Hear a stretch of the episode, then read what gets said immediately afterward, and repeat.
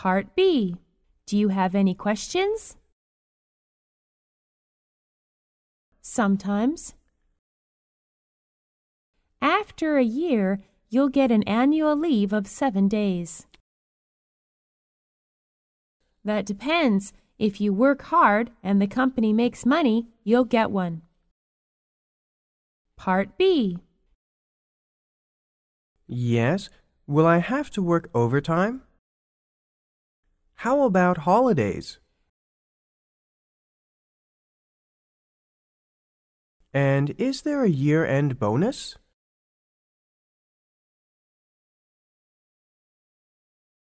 That sounds fair.